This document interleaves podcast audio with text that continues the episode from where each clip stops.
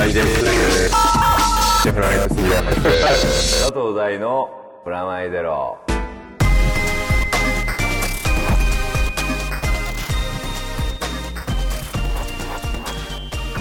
佐藤大のプラマイゼロ。こんにちは佐藤大です。黒は杉山です。それでは早速いつもの通り告知からお願いします。はい佐藤大のプラマイゼロ。この番組は音楽誌フロアと連動しています。今月も番組の未公開トークなどはフロア本誌をチェックしてください。フロアは0円。フリーペーパーです。大手レコードショップやクラブカフェなどでゲットできます。またフロアのウェブサイトでも記事を配信しています。フロアマガジンで検索してください。よろしくお願いします。はい。はい101回目のプラマイゼロ。そうですね。何気なくなんか通り過ぎた感じもありましたね、はい。そう。はい。でも愛もかま変わらずやっていきたいなと思いますけれども、そうですね。はい、101回目ですよ。はい。まあちょっと仕切り直しじゃないですけど本当に。気持ちも新たに。ああなるほど、はい。ね。そんな感じで、はい。私今年いろいろ告知がっていうのがやっといろいろ発表になってきて、なんかまあいくつか SNS でもちょっと見かけました。やっていきたいなと思うわけですけれども、まずあのー先月もお伝えしてたうちが原作をやっていたゲームのアニメ化、スカーレット・ライダー X の方はですね、はい。えーうちの、あのー脚本家の長川氏がはい。シリーズ工程担当しておりまして、この団地、あの D の対決団地応援団にも出てくれたパコさんが、あのーキャラクターデザインをやっている、えーサテライトという、はい。あのマクロスデルタとかをやっているアニメーション会社で作っていただいているわけですけれども、それがですねいよいよ放送日が決まりました、はい。えー7月5日からスタートします。もうすぐですね。はい、えーテレビ東京、はい。えー7月5日。火曜日の深夜1時35分。テレビ大阪は7月6日、翌日、えー水曜日の深夜3時5分、はい。うんえーそしてテレビ愛知7月11日から、こちらが毎週月曜日の深夜2時35分と、そして ATX というアニメ専門チャンネル、こちらの方では7月12日、まあ、1週間遅れでスタート、えー毎週火曜日の夜9時半ということで、うん。素晴らしい感じですね。じゃあもういよいよなんですねいよいよですで主題歌の方を、はい。あの明治の社長の,、はい。あの千代丸さんがはい。作っていただいて、で深夜アニメで戦隊もので学園もので、うん。えー青春ストーリーでもういっぱいですね。そう。山盛りですね。沖縄が舞台と、はい。うん。あちょうどで季節的には。そうそうそう。夏、ん。ひと夏の青春ものになってますんで、はい。ぜひチェックしていただければと思います。はい。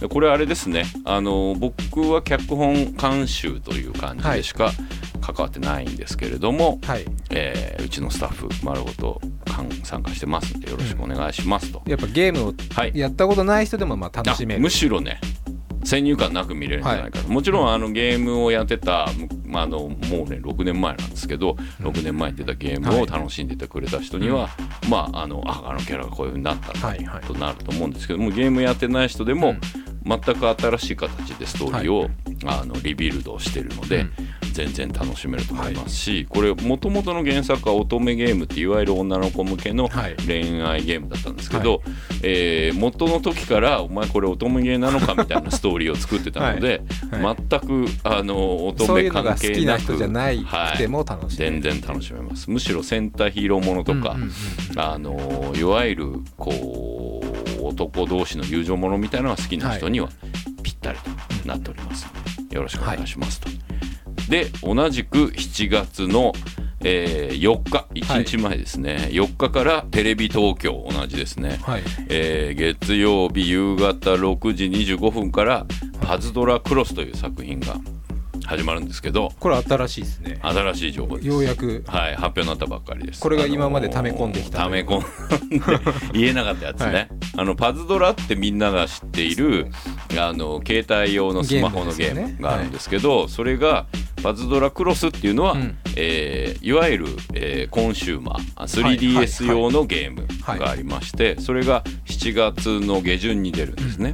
でこれ 3DS でゲーム出るんですけど、それは RPG とパズルがくっついてるやつで、物語と、はい。まあもともと原作にあるパズドラ、まあ、パズルドラゴンズっていうのはパズルゲーム、まあ、パズルって書いてるそうですよね。ぐらいだからなんか僕やったことないんですけどよく電車でそうやってる人を見かけるそうそうそうくるくるくるちょっと光ってるやつ。そうあのドロップがねドドロップって言うんですけどね、はい。すいません。初心者完全に初心者なんで。それをねくるくるくるってやるはいゲームがあるんですよ、でそれをゲーム原作としながら、はい。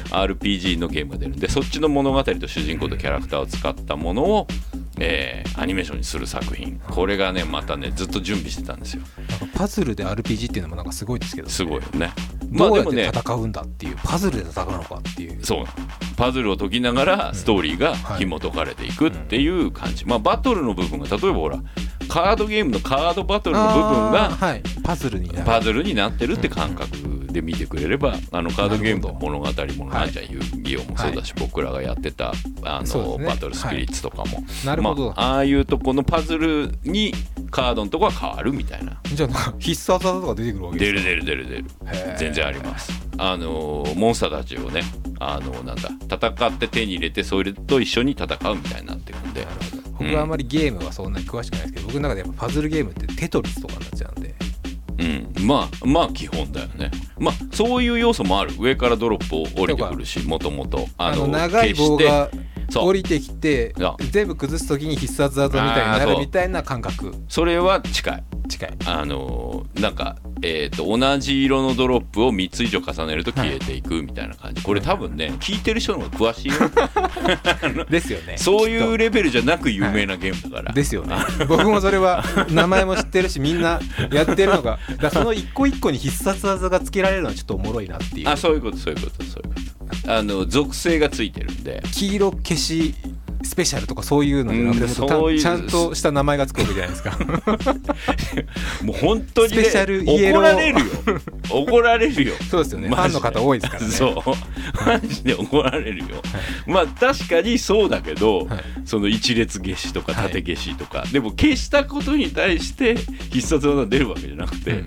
消すとそのドロップのエネルギーがあその自分たちが召喚そう召喚しているドラゴン。ドラゴンとか、まあ、いろんなモンスターたちのエネルギーとなってこのモンスターたちが力を発揮するわけです。よなるほど。本当に遊戯王とかに近いような感じなんですね。そうだね。ある意味ね、うん。まあああいう構造に近い、うんうんうんっていうやつが、えーアニメになって、はい。そのアニメのシリーズ構成を、えー佐藤大とストーリーライダーズ名義でやります、だからストーリーライダーズのメンバープラスアルファの脚本家たちと、まあ、僕もあのシリーズ構成中心になってやるっていう感じです、はい。で監督は仮面垣はじめさんつって、はい。あのーコナンとかやってたりする人です。あーへー。はい。あのもともとアニメーターだったりして、はい。そのすごいキャリアの長い。はい。それこそ僕が、えー高校生小学生とかこう中学生とか。小学生の頃ですか？だってガンダムの最初のやつやってるえファーストガンダムですか、うんうん。じゃあでイデオンとかもやってたりとかするイデオンわかんないけどガンダムの話はよくしてたよ。すごいキャリアの方です。富の一派の方ですか？うんまあアニメーターとしてはね、で今監督としてはどっちかっていうとあの普通にうん。あのコナンたちのシリーズとか、はい。えーっとナルトのはい。映画版とかやってて、うん。でナルトのえ、えーっとテレビシリーズやってるスタジオピエロ最近では、あのあれねおそ松さはい。んの会社がアニメーション制作をしていますと。なるほど、うんすごいですよ。そしてあのオープニングテーマがはい。ウーバーワールドなんですけど、これまたね、あのあのナルトでもおなじみなアニメ好きならあの確実に聞いたことがある。ね。はい。でそれがオープニングでまあかっこいい感じなんですけど、エンディングがまた、はいこれが私がはい。あの作詞を担当しております。ドラゴンボール以来の アニメ作詞。そんなことねえわ。マクロス F とかやってるわ。ドラゴンボールもう20年ぐらい経つわ。いやなんか僕の中で第そう第3の作詞ってもうドラゴンボールっていうのがすごい、あるけど、はい代表作だけイメージがど大きくて。ドラゴンボールとか、はい。マジカルタルネット君とかね、懐かしい名前出します。ね、うんそうそうそう。でもマクロスプラスもはい。マクロス F もやってる、ろでかいでかいっていう でちなみにあれだよ。歌うのが富田しおりさんっつって、最近えーっとあれだよね。2月ぐらいに、えー国生さゆりさんの「バレンタインデーキス」をカバーしてすげえマッチョな、はい。えー外人のコスプレの人プレの人と一緒にユニットやってたあの子ですね。はい。あの子。ですね。でプロデュースが石野さん。石野卓球さんなんですよ、なんかすごい EX 電気グループですよ。身 EX じゃね身近じゃないですけど、え身近になっちゃった、はい、で編曲が CMJK さんですよ。なんかすごい一派な感じがしますけど。ほら 全然そういうのであのねある日、はい。はいこれいきさちゃんと話すけど、はい。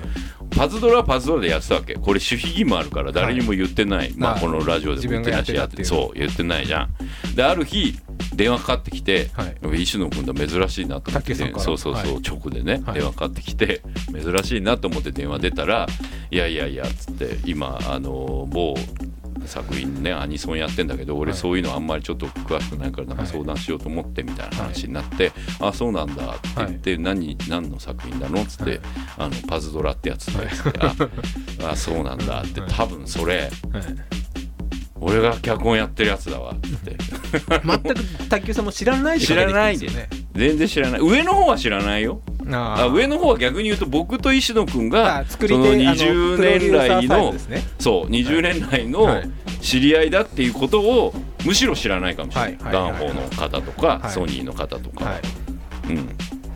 それでやることになって。卓球さんが悩んだ挙句第三に相談をしたら実はやってた。っていう。そう。あじゃあちょうどいいっつって。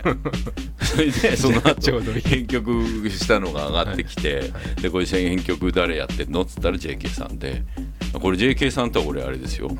作詞家としては、はい。あのーそれこそマクロスプラスのはい。インフォメーションハイとかですね、はい。パフォーマンスドール最近のあのダッシュダッシュで作った曲が、はい。今の新生パフォーマンスドールも歌ってる東京ハッカーズナイトグループって曲なんだけど、なんでもニヤニヤしてんだよ。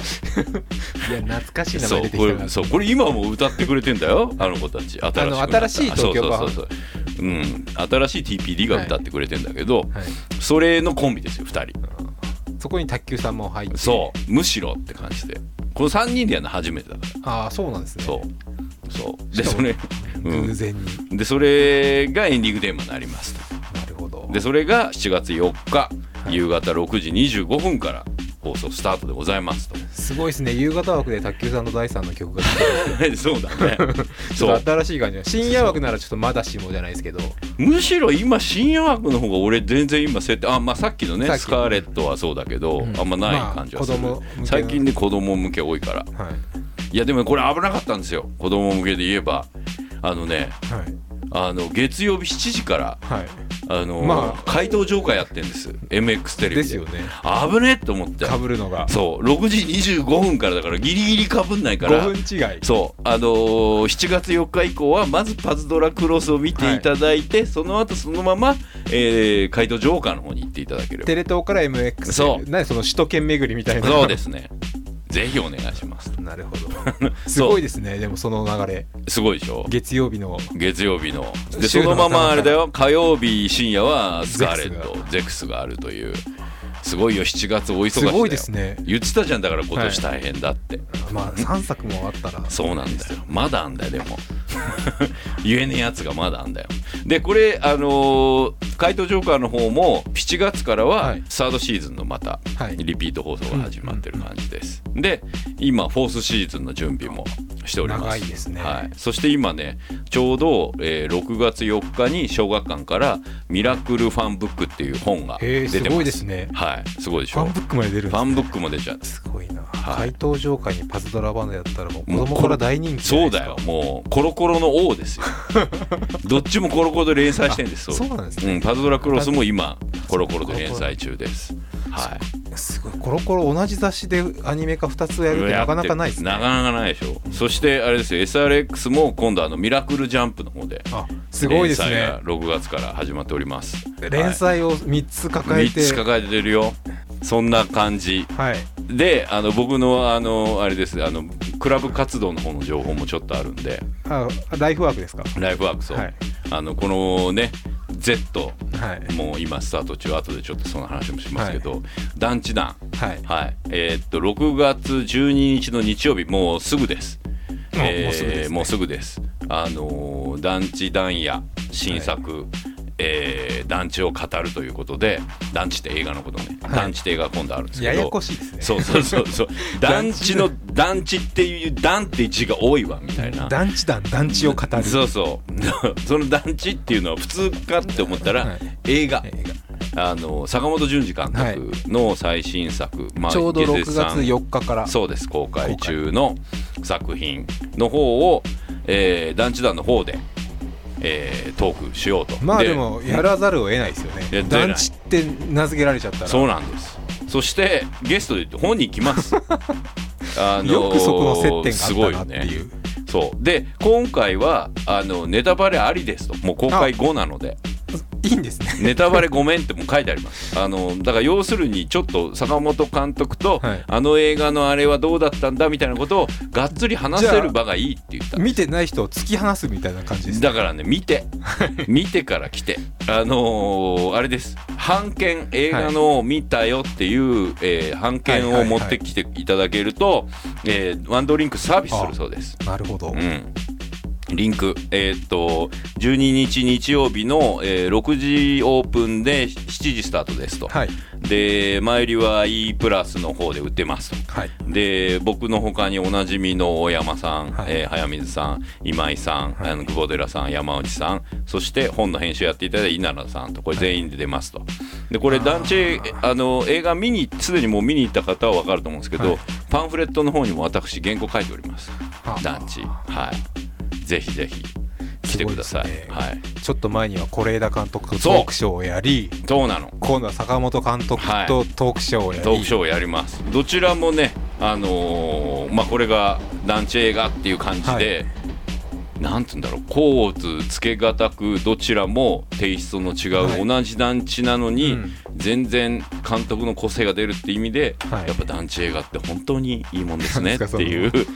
あの 名前が今一瞬出てこ淀なかった。川でしょ、はいそうそうそう。団地映画って本当にいいもんですねっていう感じ。で是枝監督もこの間会って話した時に、あの団地団の本持ってたから。あ本当ですか？すごいですね、ちょっと感動でしょ？はい、届いてんなってその巨匠2人が団地団のことを知ってるってだけでもちょっと胸が胸熱な感じですね。胸熱でしょ。でしかもさ団地ってくくりじゃなかったらこの2人のあの、フィルモグラフィーから考えても全然接点特にないからっていうところも踏まえて是枝監督の方「海よりもまだ深く」という映画で、あれです。是枝監督といえばあれですもんね、あの海町ダイアリリーの、そうですよ。そして父になる。はい。はい、この間会ってきたんですよ。ーはいすごかったですよ。楽しかった。普通にすごい話してその後一緒に食事したの、みたいですね、うん。SNS で見たんですけど。そう。はい、食事が超楽しかった。まだ終わんねえって感じでまた大山さんが大山さんすごかったよぶわーって。大山さんがそうだったんですか？僕なんか大山さんのツイッターかなんかでは大さんと是枝さんのトークが本当に面白かったみたいな、で俺とはい監督も話したけど、はい。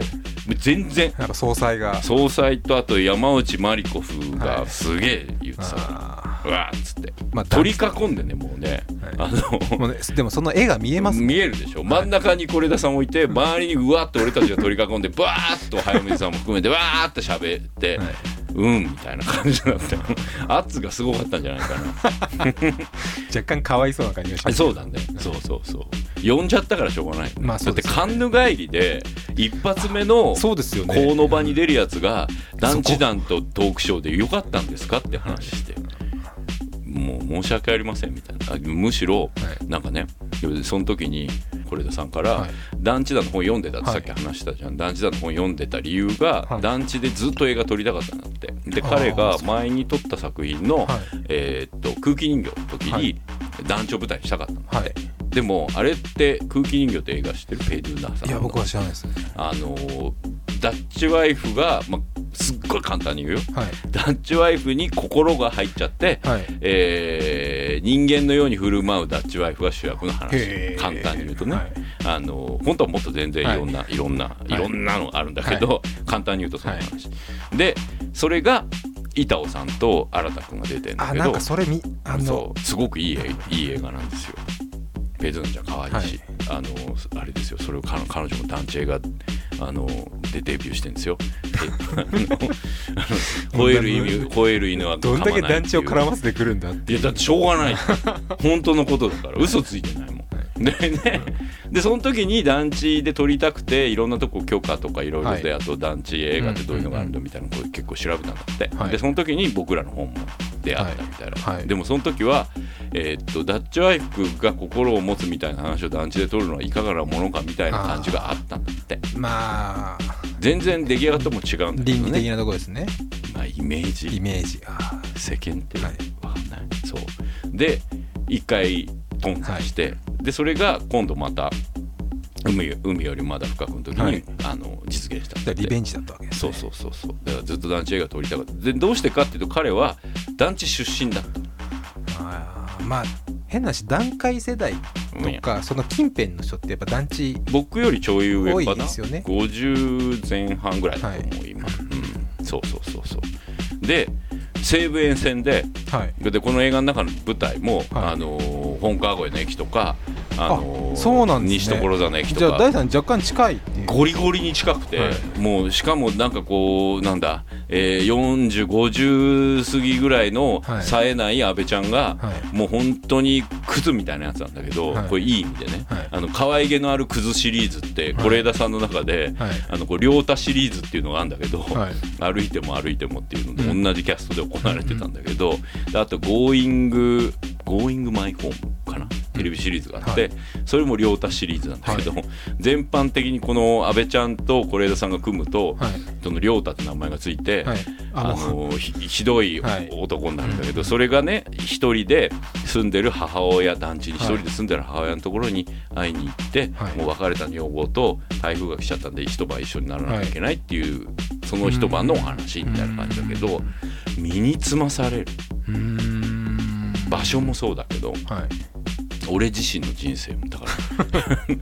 団地で過ごすキキさんキキキリさんが過ごしているはい。団地での過ごし方のディティールとかがやばい。もう。あもう実体験に基づいてるようなもうもんもうもうもうなんですねもうそうでまあ本人曰く別にこう自伝ではないけど、はい。でもモチーフとしてはやっぱその自分の生活。それであの自分が育った団地で撮影ができたんだって、はい。でそれもだから自治会に自分で連絡取って、普通に正面から行くと普通だと UR があって自治会があって住民があるんだって、はい。だから、はい。すごくクリアが大変、まあ、自治会がいいっつっても、うん。UR がダメって言ったり、UR がいいっつっても住人が嫌だって言ったり、で結構こうな夜撮影できない大変とかですもんね。そうそうそう。大掛かりになってしまうのででも自治会の方に行って昔住んでたはい。是枝ですみたいなこと言ったら、あそうなんだみたいな感じで逆に。はい。喜ばれるっていう。そう。そりゃそうだよね、うん。カンヌの監督がうちの団地出身ってこと。でそれで自分でそこでや住んでましたってだって言われてねって断れないですよね、ねって感じ。うん。これだからあの団地映画の新しい一歩だなとそういうやり方があるんだっていう。いやついに出身者が出てきた。出身者取っちゃうっていう。出身者がしかも自分の住んでたところを取るっていう、うん。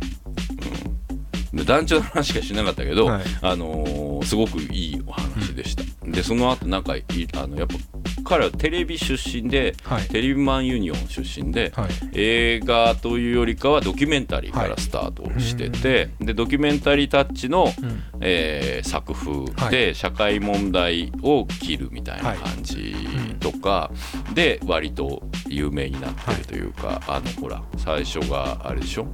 えーっと「ワンダフルライフ」あ「幻の光ワンダフルライフ」って結構こう、まあ、宮本照原作のやつの次が、えーっとあれかサリン事件。か、はい。そうそうオウム事件かの被害者たちの話だったり、割とそういうこうベクトルの作品をずっと撮られている方なんですけど、でもこのキキさんと撮っているうん。シリーズ「まあ、歩いても歩いても」はい。2008年に撮ってるんだけど、それのシリーズはどっちかというとあのホームドラマというか、はい。でこれなんか最近是枝さんのもう見直したり、はい。こう合うんで本とか著作とか読ませてもらったりしたんだけど、まあ、世代が近いからかもしれないけど、倉本壮と山田太一とかはい。向田邦子、はい。この三巨頭はい。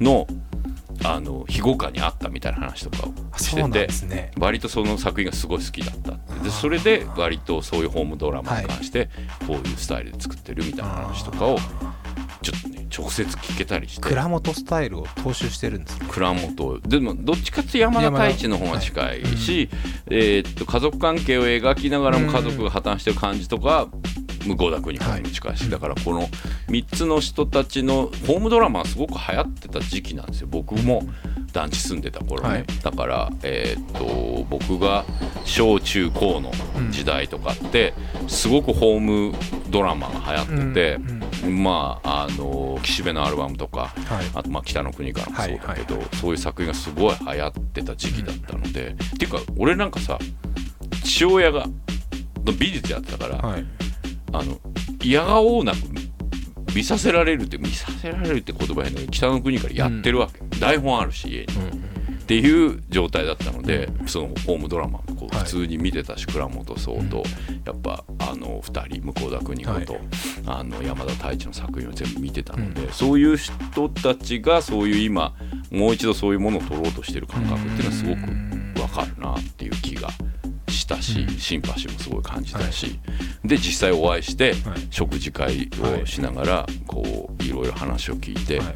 ものづくりの作り方とか、はい。あとねあの脚本の書き方とかもいろいろ聞いてへすごい面白かった。あのねなんかね主語とかがないんですよ。ーあ交互みたいな感じになってるんですか？そうだね、うん。であとあの固有名詞もなるべく使わないの。へえあれとか言う。なんとなくなんかそんな感じが。そうそうそうそう。あれさあれでっつったら向こう側もああそうよね、はい。あれねっていうこう。なんか気づくその。そう。大事なことがうん。固有名詞になってたのだったりするわけ、はい。でそれをわざとやってんだけど、うん。であと,、えー、と現在形と過去形と未来形がぐちゃぐちゃになってる、日本語ってそういうもんだから、はい。でそれがなんかすごく自然なんだけど、うん。でも脚本にちゃんとそういうのを自覚的にやられてる話とかを聞いたりとか、あえてやってる。そうそうそうそう。であのーまあ原作ものだろうがまああの自分のオリジナルだろうが、結構死がテーマすごい多いんだけど、はい。彼の作品ってそのデビューの「うん。あの幻の光」から。でそういうところもでもでも死を描くんじゃなくてすごくこうメタファーとして描いたり、結構こうなんだろうちょっとこう直球で死のシーンを描いたりとかしないんですよ。はい。でそういうところとかもどうしてなんですかみたいな話とかもいろいろ聞いて、すげえ面白かったよ。でやっぱドキュメンタリーから来てる人なんで物語の作り方が絵っていうかうんうん。あのまずピンとくる絵が浮かぶんだって。そこからそのそこの絵が映る場所。これの場合で言うと団地の仏壇のはい。掃除をしているはい。息子、はい。であその息子は、えー何？住んでなくて来た。っていう絵があったんだって、うん。でそれでそこの仏壇の周りにあるものではい。どういうドラマを連想するかって書いてくるんだって。でもそれ監督っぽい感じですね。そう、うん。でそこからどんどんこう、うんうん。膨らましていくんだってキャラクターとかを。であのーまあ見える範囲の中にどういう人間を置いたらどう面白くなるかっていうのを自分で枷を作っていきながらルールにして作っていくんだってへでそれはだからアニメと全く違う作り方だし、ー流れとかじゃないんですね。場面というか絵だ、写真とかに近いんですね。あそうそう、だからワン写真っていうかワンシーケンス浮かんで、そこからじゃあそこにいるやつはどんなやつなんだろうみたいな感じとかそこにあるもので、そういう作り方もあるんですね。ねだからびっくりしちゃった。でこれ映画見ると分かるんだけどそのシーンは別に頭とかケツじゃないから。それが象徴なわけじゃないんですね。でもね言われてからもう一回その映画見ると、あそのシーン象徴だなってなってなってるけど、はい。なってるけどそのシーンが劇的な場面でもはい。ないし、その場面が撮りたくてこの映画は完成したけどその場面がそのなんだろう一見した中で重要なシーンに見えないように撮ってる、日常ってことなんですね日常の中の切り取る一部になってそれ面白いですね面白い。なかなかだ例えばアニメとかでそういうわけにいかないじゃないですか。一個例えばそうそうそうそう。まあでもねそれ書いてみたいな感じですよね。その話聞いててすごい一番アニメの中で僕はまあそれこそ十何年とかやっていく中でいろんな監督と組む中で一番近いなと思ったのは鍋新さん。ああそうなんですね、うん鍋新さんビーバップ作った時にはい、ラストシーンから浮かんでいくから。ああでもなんかその頭か終わりっていうのはうん。なんとなくわかる気がします、うん。そこに物語を。あただそれはねラストシーンをこうしたいっていうんじゃなくてこういう絵に向かって物語を進まそうって作ってたんだって、でそれがまあたまたまラストシーンになうん。って、だただ浮かんだものは1枚だった、そうそうそうそう。でこういう絵でこういう絵っていうのは、うん。このビバップの物語上で言うと一番前のシーン、うーん。あのビシャスと、はい。えーっとビシャスってわかんないか。あの主人公がいいんだけど、はい。主人公が元ヤクザで、はい。ヤクザにいた時代のヤクザのライバルと、その恋人、はい。この三角関係がうん。ああってその三角関係を描く物語じゃないんだけど、うん。その三角関係が最終的な物語の結論になるっていう、はい。その両方のこういうシーンが浮かんでて、うん。であとはいろんな人が埋めてるって感じ、うんいろんな人のアイデアがね。はい。だからその絵があって作るみたいな感覚っていうのはちょっと近いなと、なるほど、うん、例えば小説にすればこの一部分があってみたいなあ感じですもんね。そうそうそうそう一文なんかあっそうそうたからそそうそう。こにそこに向かって。向かうのかそこから広げるのか。あ広げるのかみたいな。でそれが映画見ると真ん中にポンって真ん中でもないんだけど真ん中よりちょっと後ろぐらいにポンって置いてあるみたいな感じになってて。面白いですね。面白い。そういう話を直接聞けるのは面白いし。いやその一つのそれこそ場面がうん。2時間なりになるっていうのがすごいな。すごいよね。でこれも何何年も本やってるっつってた、うんうんうん海町より前にこの企画があったんだってって言ってたよそれは。やっぱそれは時間かかるんでしょうねそうだやり方だと。なんかだからこう醸成されていくのと、うん。あとまあ環境的なことだったりもあるのかなっていう、うん。まあ。それでだからさ海町が撮れて、はい。海町すごいじゃない、はい。どっちかっていうと大メジャーな作品じゃん、だからこれ撮れたんですか？みたいなこと正直に聞いてみたの、はい。そしたらね海町じゃないんだって。へえそして父になるだあ。福山福山君すごいって言ってたあれであのこの前に撮った作品でこれと同じ規模の同じようなタイプで2人が父とあの安倍さんが息子で、えー、とキキさんが、はい。あのまあ、お母さん役で「歩いても歩いても」って映画が2008年の。この時は多分あの2桁弱ぐらい2桁中間ぐらいの映画館の関数、はい。今度の「海よりまだ深くは」はもう見桁映画館の数ですごいっすね。ってだからこのタイプの記号のやつでってこれまあでもカンヌ行ったりとかいろんなことあるんですかねみたいなこと言ったら。いやいや福山効果すごいっつって。すごいな。別にあのいい悪いとかではなく、あの映画の規模が変わる瞬間っていうのがあんだなとか思って。うん。一人の演者によって変わるそう。そうそうそうそう。でそれのことによってみんなが知ってうん。でしかもその映画自体がすごく評判が、はい。評価が高くてで次の映画が逆に「海町で」そこからのこれだから、あの別に「海町」撮ったからメジャー撮った後にすごいマイナーが撮れるとかそういう意味でもなかったらしいですよ。面白かったそういう話いっぱい聞けてやっぱ直接聞けるって楽しいなと思って。まあそうですよね。でそれで言うと今度のだからあの12日もうすぐですけど、あのー坂本淳二監督とも話せるのすごい楽しみですよ。なんかねこのやっぱり藤山さんとのコンビって、あのー顔っていう作品が十何年前12年ぐらい前かな。もっと前かもしれないな。で、あのーその時は社会派のすごいストーリーだったんですよ。実在にあったある事件を、うん。その人を殺しちゃった女性が、えー日本中を逃げ回りながら捕まらないみたいな感じの話があったんだけど、そのモチーフの事件が当時有名な事件があって、それ的なものを撮ってんね、で坂本監督が。でそれのコンビが久々にもう一回やって団地が今度舞台になってるっていう感覚とか、あと坂本監督もどっちかって社会派。なイメージとしてはシリアスな感じが。シリアスかバイオレンスうんあの KT みたいな作品とか、あとイージスとか、人類資産とか、はい。そういうタイプのやつと、うん。あと新人ギナキとか、はえーっとあれだ傷だらけの天はい使のリメイクとか、そういういわゆるまあどついたる年の流れに近いような男臭いやつの中にこうポツンとこの顔っていうのが結構あって、うんそれがもう一回こう来るんじゃないかみたいなイメージで映画を見に行くとすんげえ裏切られるっていう。う、ん。びっくりするぐらいのね爆笑狂編みたいな感じで。な団地ってただ聞くとちょっと哀愁感がありますけどね。まあある意味そういう面もある。それはその是枝さんのもそうだしはい坂本さんのも、うんなんか団地っていうモチーフにそういう、うん。えー要素はあるけど、でもね仕上がりが全然違うって感じ。うん。でこれもあの監督にいろいろ聞いてみたかったりもするし、あとこれもなんかちょっとちょっとだけそのプロデューサーとかと話した時に聞いたのは、あのー団地に給水塔があるんだけど、はい。この給水塔と団地とあるもののモチーフが最初に絵にあって、はい。この絵に着地するために作ろうって感じだったみたいまたその話したら多分総裁が噛みつきますよ。食いつきますよそこに。あそうそうそう。もうすでに。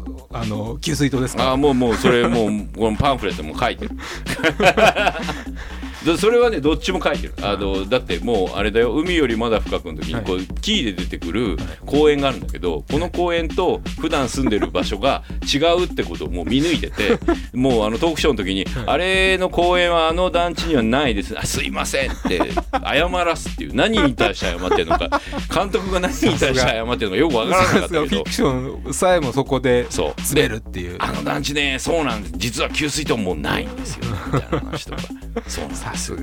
ごめんなさい。あれは実は違う団地を取れてますみたいなでそれに近いことも今度のはい。トークショーでも起こるかもしれないんで楽しみにと。まあ、どんな形になるのか団地団とうん。坂本監督で。そう。でむしろなんか僕は坂本監督の作品の方が結構見てたので、うんうんあのー是枝さんのも見てたけど是枝さんのどっちかっていうとこう、なんて言うんだろうな。あのーすごく繊細に描く感じとか、あとすごくこうなんだろう脚本家いらずなのであの、うんうん自分で書かれるし、はい。だからうん。僕からするともう一つの完成した作品をどう作られてるのかを聞くって感じだけど、割とまあこれ言葉悪く言ってももらってもいい意味でだけど、はい。ミーハーな感じが坂本監督は。ファンとしてっていう部分というか、うん、だしあと映画監督としてもうんうん。割とこうなんだボクシングものも撮れば戦争ものも撮れば、音楽もの、はい。歴史ものも撮るっていうだから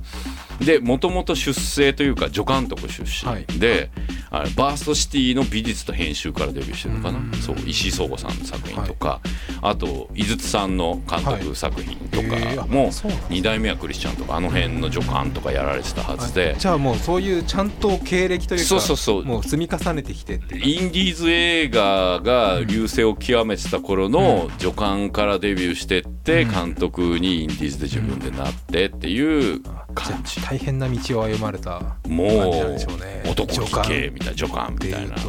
でまあそういう顔してるしねみなんかすごいパブリックイメージですね。坂本監督なんかちょっとなんか怖そう怖そうだよね俺もそう思あのうかっこいいけどね。かうんダンディーですけど、うん。ちょっと怖そうじゃないですか。うんよかった50過ぎててみたいな。これさんの方がなんかちょっと優しそうな優しそうだよはい。ね優しそうだよね大丈夫かな団地団みたいなところもちょっと。そうねはい。でもあのーもう遅いから。もうそういうのもありきで 今回は OK がそうそうそう。挑むから団地に関してだけは。団地はね素人じゃないから。僕 そこだけ譲れない。譲れないから。しかもタイトルに団地つけてる団地だけに。つけちゃったからね。もうそこだけはもう、うん譲れない。うんでどっちもねあのーあのマンション系の団地じゃなくて、うん。いわゆる僕も住んでた、はい。あの5階建て4階建てのありし日のそうそうそうを舞台にしてたりするのとあとどっちも違う団地なんですよね、はい。場所が。でこれもそれも楽しいなと絵的にもっていう感じなので、いやー面白かったですよ。どっちの映画監督もたまたま僕らが呼ばれてはい。あっちのあれどうなのっていうリサーチをこうお互いが あやっぱあるんですね。ふわっと同じ団地をテーマにしてるだけにそうそうそう。でこれ思ったんだけど、はい。やっぱねあのー団地ってインフラだなっていう。あその話ですか。そう。でこれは別にあの物物理的にインフラもそうだけど、あのね映画において団地をどう撮るかで、はい。逆に全然接点のない監督を同列にこう並ぶことができる。あーなるほど。はい、うん。い一つの目うん。基そう。基準というか。基準になる、はい。だから一つの団地っていうこう一般的なものをどう取るかによってもうそれがジャンルになるようなジャンルになっってしかもその監督の個性をどう出すかがすごく分かりやすく出る、うん。うん。その時々の、はい。だから工藤官九郎監督だったり、そのそれこそ何細田守監督だったり、はい。まああの元弘監督だったりが、ん。まあ踊るだったりデジモンだったりで撮ってるわけじゃん。はいでそれと同列で普通のフィルモグラフィーとか映画評論家は絶対語らないような是枝監督とか坂本監督も団地ってくくりだと語れるわけ、うん。でそこに川島雄三も入ってくるわけ、はいはいはい。あのー僕らの団地映画ナンバーワンの「しとやかなけだもの」も入ってくるし、はい。あと久保寺さんの「皆さんさようなら」もちろん入ってくるってはいなると、あの中村監督だし、黒ね、百合とかもそういうの並べられる黒よりもそうだし、ってうんなるっていうのはすごいなと映画をこういう切りだからそれに一番近いのはこれ僕的に言うと、はい。ゾンビなんですよ。あゾンビっていうテーマで、はい。ゾンビっていうテーマでそれはもう誰がとってもはい。ゾンビなんだけど、ーうん。全く個性が変わってくるうんですよ、うんね。うん。それと同じことだなとうんなるほど。量産型でい。っぱいあって、はい。どこにでも出てしかもそれをテーマに家族を描いてしまうところが、うんゾンビと団地は近いなっていう。似合っなんでそれバカにした笑いは。そのうち大さんが団地を舞台にしてゾンビ映画を撮るんじゃないかっていう。それがだからもうあんだけどさフランスで「報道」っていう映画がね、はい。はいまあまあまあそれ近いような映画なんだけど、それは最高のマッチングです。うん。って呆れてるね。いやもうそこもう絵が見えたんですよ今。うん。描いてる。脚本描いてる姿が。そうそうそうそうなるほど。でもまあ団地はね今ちょうどこんな2作はい来ちゃったらブームじゃないですか。ブームです。そしてそんな中我々もはい。便乗。よくわかんない。便乗なのかもうはい。便乗する前から始まってたのに、はい。再び便乗のはい。あの D の対決 Z、久々の。はい、100回記念。はい。やっていきたいと思うわけですけれども。はい。いかがなもんですか？どうしましょうかね。うん。それこそ本当にまああのうちはうちははい。団地団サイド的にははいいつでも、い。つでもいいよ取り揃えておりますし、はい。あの今年いっぱいであればあのこの2人の巨匠も稼働 ずるいっすよね。稼働可能なんじゃないかと。それずるいっすよね。今年いっぱいなら。あの DVD ブルーレイがあ発売するまでの間のタイミングだったらよこの嫌ですよ是枝監督とか坂本さん監督来このこの2人が応援逆に応援団地側みたいな感じ。ありますよ。それこそうん。あこれ別にいい悪いとかじゃなくてもう無理っすよそしたら。いやいやいやなんで早くね？始まるだってさ D の対決の頃さ聞き直したんでしょ？この間。聞き直しました。いや D の対決自体はう面白かったんですけど、うん。あの団地団が来た時の恐ろしさ、ん。あれはすごかったな。どういう改めて。意味なのその。あれ半ばいじめですよ本当に。失礼な。自分たちが思いの丈をさっきみたいに語ってただけでしょ、僕が何か言うともう総裁からあそうね。100倍返した。っ て浅いって言われてましたよねずっと。その考えは浅い。いやでもほらあえてそういうとこはい。攻めていじってとかあるでしょ、愛だとは思うんですよそれも、うん。あの総裁もやっぱ建造物が好きじゃないですか。そうそうそうそう。だって団地も好きははいダムも嫌いじゃないよみんな、はい。言っちゃうと。いやすごいその愛は感じたんですけどもうあの時の聞き直すと本当にひどいなというかもうすごいなと思って 僕がダムの話をしても箱根駅伝の話をしても100倍返しでした。そうだね。それはあのうちのメンバーももう喋れるから 仕上がってるから。もうすごいなと思って。だからうちサイド的にははい。前の D の対決の頃より仕上がってるんで。いやもうそう仕上がりすぎですよ。だってメンバー超増えてるじゃないですか。そう。だからいいつでも OK だぜっていうそっちサイドどうなのよ？今僕ちょっともう オファーしてます。お！ちょっともうとある某。某ダム部の方々にもちょっとオファーをしたいなと思っていて。やっぱそこが喋れる人にうん。ちょっと来てもらいたいなと思って。で半分さ今日のトークうん。団地団のはい。団地団トークになっちゃったから、はい。D の対決、そうですね。D, D 団地側のはい1回戦だと思っていただいて聞いていただけたかなって思うわけですけど。じゃあ今度僕もそダム側の。ダム側のなんか最新情報とか来月 D ダム側のなんかはい。し、そうですね。攻撃して。DAM で。DAM で。DAM を。君アウェー感じてるでしょ今。だってダム側の映画とかないしみたいな。いや全然あるかもしれないよ探したら。あるかもしれないよ。あるのかな？あるかもしれないよ。もう全然ないっすよ。あのなんでなんだろうね。あその辺もなんかちょっとなんかなかなかやっぱ撮影が難しいんじゃないですか。でもどうやってもなんかあれじゃないですか。日常劇撮れないじゃないですかダムで。語ってよ。ダム事情。味方呼んでも全然いいから。ちょっと見方やり最たいね。近のダムの最近の話題を聞きたい、いやあのダムカードのうん、本が出たじゃないですか、はいはいはい。あの方もちょっとお声がけしてみたいなと思ったんですけど、うん。団地に勝ちたいんです。勝ちたいんや。大地団地から攻められてるんですダムが。このままじゃ危ないです。あと視聴者のやつそう募集,、ですね。募集しようよ。うん。ダム団地に関するエピソード、エピソード。自ダ分ムがなみはなさそうだな。いやわかんないよ。意外とほら。バーベキュー楽しかったですみたいな。そういう。あそういうのもいいじゃん全然。団地にかける思いのがやっぱ自分住んでましたみたいなのがあそういうのも欲しい多そうでねすよね。でもほらし近くにいて遊団びに。地あるあるダムあるあるとかそう。募集しようよ。ダム側も頑張っていただかないと、はい。ちょっと勝負にならない感じになってきたんで。ちょっとすごい団地上から見せんですね今回上からなんで、はい。あのって言ってるとあの 足元救われるから、はい。団地ファンもぜひあのーまあ極端なこと言ってこの映画見た感想とかでもいいです、うんうんうん。あのー坂本監督の団地、うん。えー是枝監督の海よりまだ深くまだ上映してるのではいあのーそれぞれの映画を見た感想でもいいし、自分も分かるでもいいですし、はい。団地映画ダム映画なんか知られざる作品とか。おすすめ団地ダム映画、あこのと小説でもいいし。ばかったですみたいなのいいですね。小説までいったら結構あるんじゃない？小説はありそうですね。うん、とかあと、まあ、漫画もあるダムは漫画もあるんですよ。そうそういうのでちょっとなんかこうここで見かけたよみたいなのをちょっとダムとの D の対決係で、はい。あのハッシュタグのシャープそうですね。PM0 でもいいですしプラマイゼロホームページの方のはい。メールアドレスの方にフォームで送っていただいてもいいですし、っていう形でぜひお願いしたいですね。D の対決 Z 係 DZ で。ちょっとダムちょっと今勢いがないのでぜひ協力いただける。がないっていうかあのそう。ちょっと今若干負け戦っぽくなってるので。うんあのー今日の先行の攻撃から後攻の攻撃でまさかなんかしないとやばいよ、こんな攻撃されると思わなかったですもん。うん、なんか流れがいいなと思って。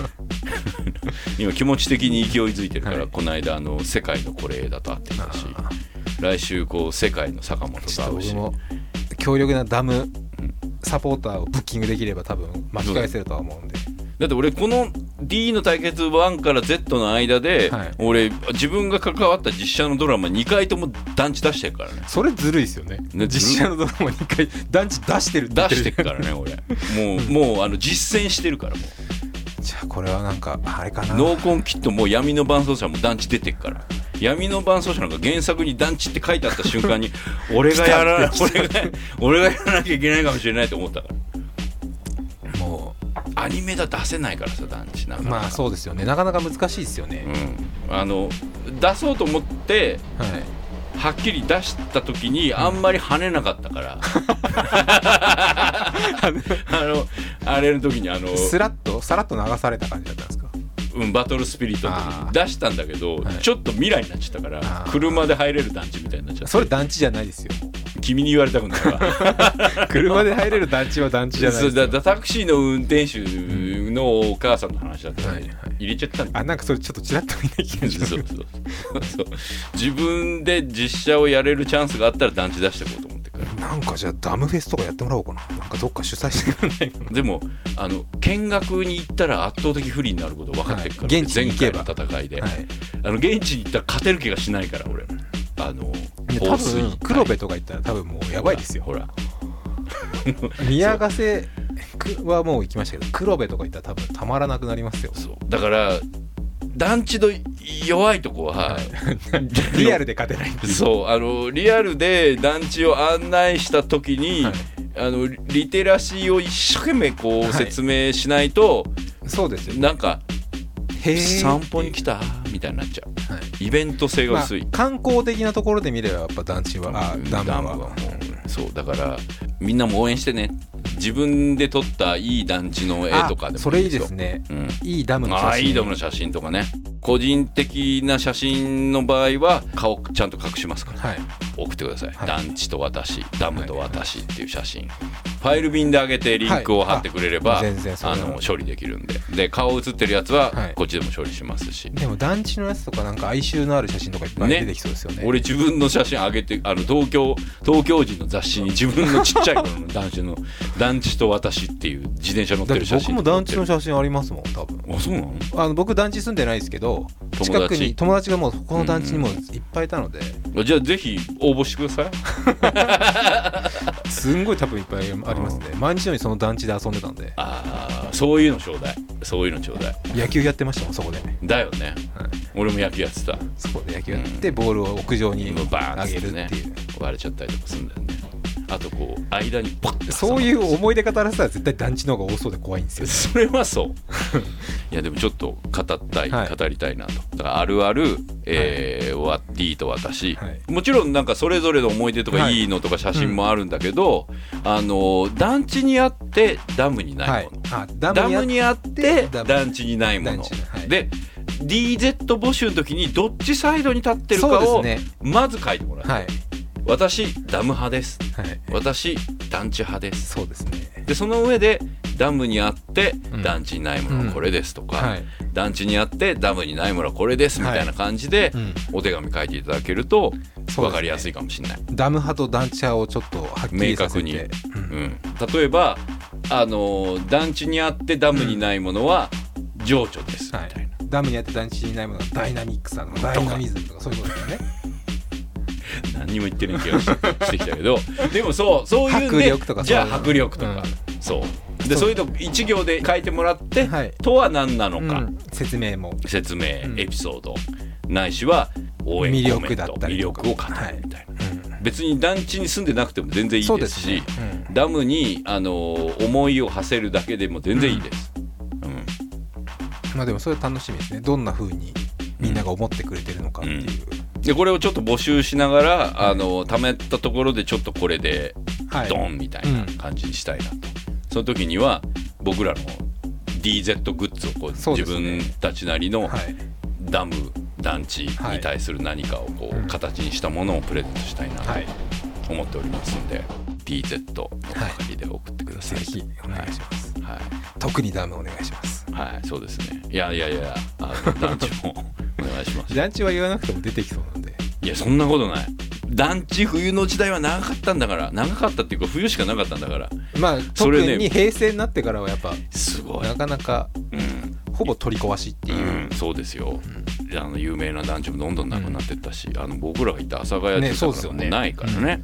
そうそうそう。最後に行けてよかったよかった。赤羽台もないし、うん、ないっていうか半分ぐらいになっちゃったし。でもダムはなくならないじゃん新しくできるのはなかなかないけどね。できないですねもう今は。それは団地も一緒だから。あのタイプの団地は同じようにできない。本当にもうん。うこれから新しくできないものをうん。めでるっていう、そう。なんかできたとしてもリフォームしちゃったりあとうん。変わっちゃったりはい。するじゃんリビルド。あれちょっと違うんだよね。うん。いや団地なんだけどはい。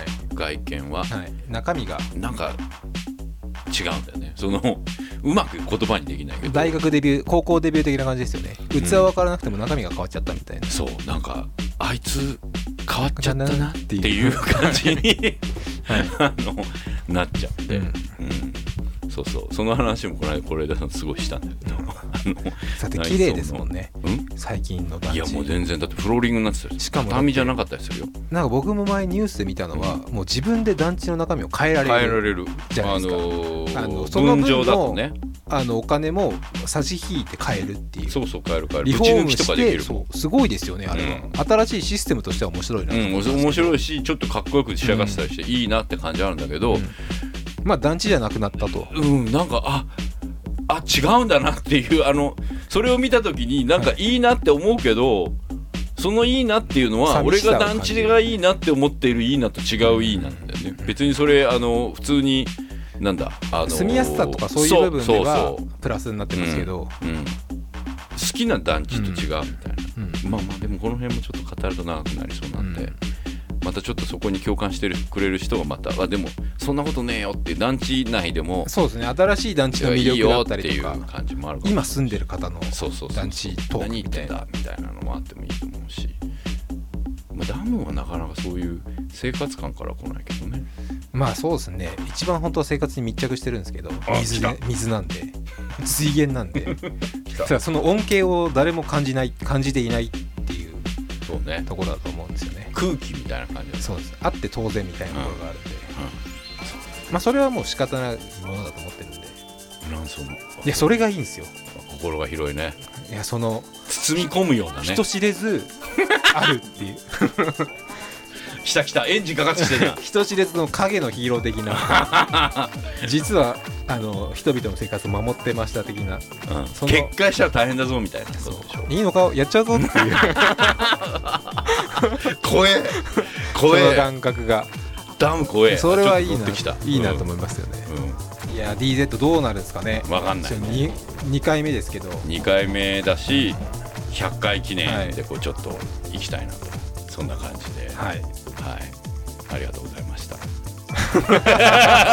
何のありがとうございます？いやいや先行。あ先行先行が。